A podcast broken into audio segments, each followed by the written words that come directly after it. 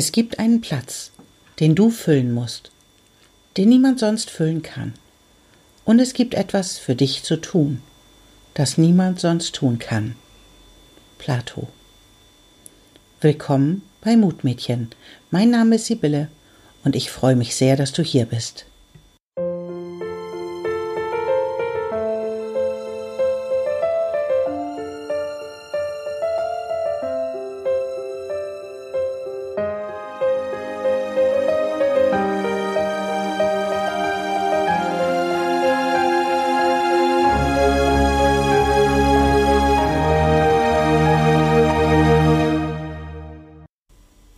Zurück zu Plato.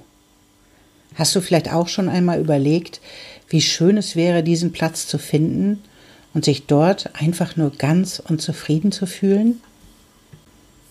Anstattdessen sehen wir, wenn wir uns umsehen, viele Menschen auf der Suche nach Glück, nach Liebe, auf der Jagd nach Geld und im Wettkampf mit sich selbst und mit anderen.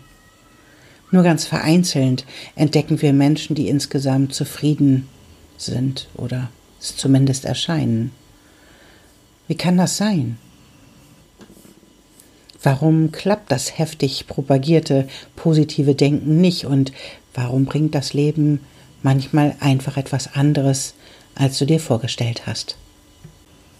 Deshalb stelle ich heute einfach mal die Frage, wer war zuerst da? Die Henne oder das Ei? Wenn wir uns umschauen, dann leben wir in einer Welt, in der wir oftmals versuchen, uns mit den Gegebenheiten zu arrangieren. Oder aber diese Umstände für uns irgendwie positiv zu, zu verändern. Wir befinden uns in einer Welt, die uns scheinbar nicht das gibt, was wir wollen. Und wir versuchen unentwegt die Regeln herauszufinden, nach denen jemand etwas erhält oder auch nicht. Es scheint so, als wären wir Spielfiguren in einem großen Lebensspiel. Nur leider haben wir die Spielanleitung verlegt. Deswegen sind wir immer auf der Suche nach Lösungen, die uns dieses Spiel erklären. Wir wollen, dass etwas für uns dabei herauskommt. Wir wollen Siege, Preise und Gewinne haben, weil wir glauben, dass dies der Weg zum angstfreien und erfüllten Leben ist. Bekomme ich erst dieses und habe ich erst jenes erreicht, dann wird sich das Leben für mich schon ändern und alles wird gut. Hast du das auch schon mal gedacht? Dann bist du wirklich in guter Gesellschaft. Zeitweilig denken wir es sicherlich alle. Wir sind schließlich Menschen. Aber die Frage, die sich im Laufe des Lebens einfach aufdrängt, ist die, ob wir lernen sollen, wie man spielt, oder ob wir spielen sollen, um zu lernen. Die Henne oder das Ei? Das ist deshalb die zentrale Frage, weil wir die Antwort, wenn wir sie erstmal gefunden haben, wenn wir mit dieser Antwort die Richtung unseres Lebens komplett verändern können.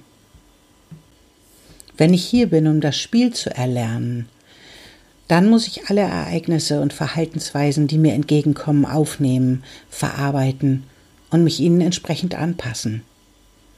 Das ist dann der Weg, den die meisten Menschen wählen.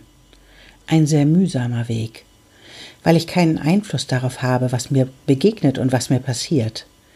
Ich lebe ein Leben, welches darauf gerichtet ist, was das Leben mir dann gibt.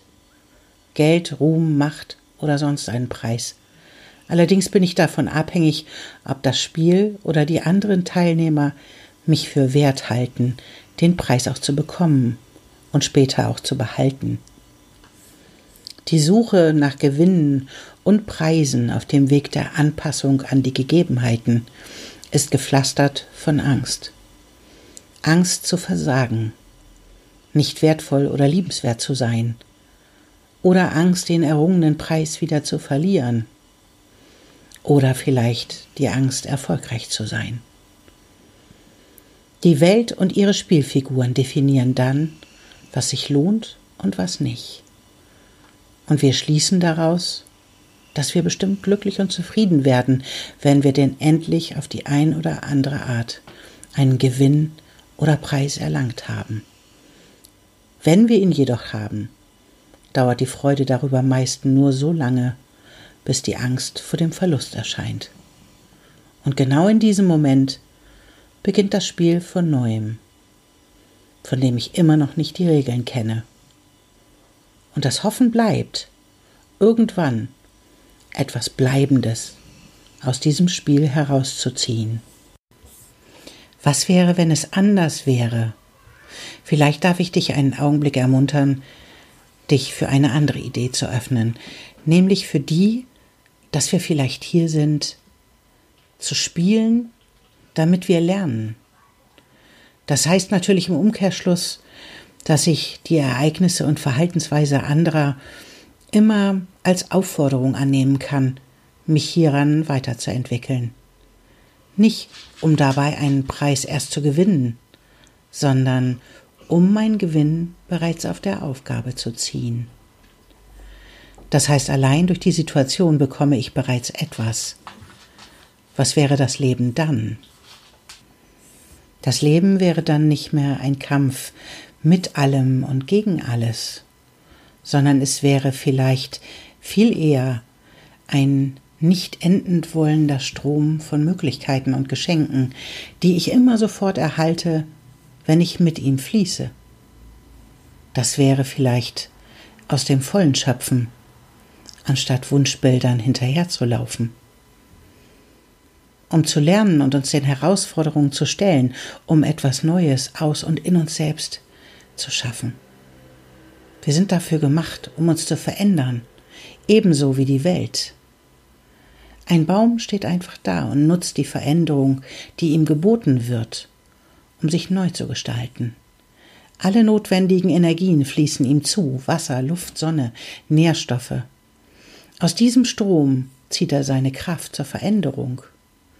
Im Frühling können wir dies besonders schön beobachten. Sind gerade noch tot erscheinende Äste da, ploppt im nächsten Moment eine Knospe heraus. Unfassbar, oder? Unfassbar, welche Veränderung da möglich ist, ohne dass der Baum ein Bild von sich und der Knospe erfindet oder sich gar beklagt, dass er nun endlich mal lachsfarbene Knospen anstatt rote haben möchte. Er nutzt einfach die Ressourcen perfekt aus, die ihm die Welt an der Stelle, an der er steht, bietet. Erfährt er viel Wind und Sturm, nutzt er die Energien zur Stärkung der Äste. Erfährt er viel Trockenheit, nutzt er die Chance zur Vertiefung der Wurzeln. Diese Beispiele könnte ich unendlich fortsetzen.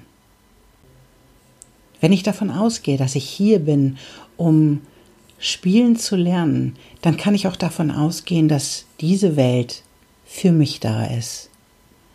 Das heißt, dass ich nicht da bin, um mich dieser Welt anzupassen, sondern dass die Welt, in der ich mich bewege, mir zuarbeitet. Das heißt, alles, was mir begegnet, kann ich persönlich nehmen. Ich kann Zeichen sehen und lesen lernen. Ich kann Situationen nutzen, um daran zu wachsen. Ich kann mein Umfeld und zwischenmenschliche Beziehungen dazu nutzen, mich selbst zu entwickeln, um dann letztendlich der beste Ausdruck meines Lebens zu werden, der ich sein kann. Nicht durch Anpassung, sondern durch Entfaltung. Kennst du solche Situationen, in denen es in deinem Leben Synchronizitäten gab? In dem zum Beispiel, wenn du einen bestimmten Satz gedacht hast, ein Lied losging, was genau das aussagte. Kennst du das, wenn das Leben scheinbar deinen Weg bestätigt? Wie wäre es, wenn das Leben das gar nicht nur scheinbar tut? sondern das Leben einfach deinen Weg bestätigt, indem es dir immer wieder etwas vorbeischickt, woran du sehen kannst, in welche Richtung du dich am besten entfalten kannst. Dann wäre das Leben kein Gegner mehr von dir, sondern es wäre ein Strom von Wundern und von Geschenken, in denen du staunend umherlaufen kannst, um zu schauen, wo ist dein Weg, auf dem du dich am besten entwickeln kannst, damit du zu deinem Platz findest, den du füllen kannst. Und deine Fähigkeiten, die dir dabei helfen, das zu tun, was nur du tun kannst, die könntest du auf diesem Weg wunderschön ausbauen und dich in die Welt verschenken. Die Welt braucht dich und deine Fähigkeiten in ihrer besten Version. Und wenn du aufhörst, dich anzupassen und deinem Weg folgen lernst, dann dienst du ihr am meisten. Und du lebst ein Leben, in dem du am Ende sagen kannst, ich habe alles gesehen, ich habe alles mitgenommen und ich bin an allem gewachsen. Ich habe mein Leben voll gelebt. Das ist das größte Geschenk, was du dir machen kannst und auch uns. Du könntest am Ende deines Lebens zurückblicken und würdest feststellen, dass du das Leben voll gelebt hast. Und dass du die Fülle, die dieses Leben zu bieten hat, in jedem Moment ausgekostet hast.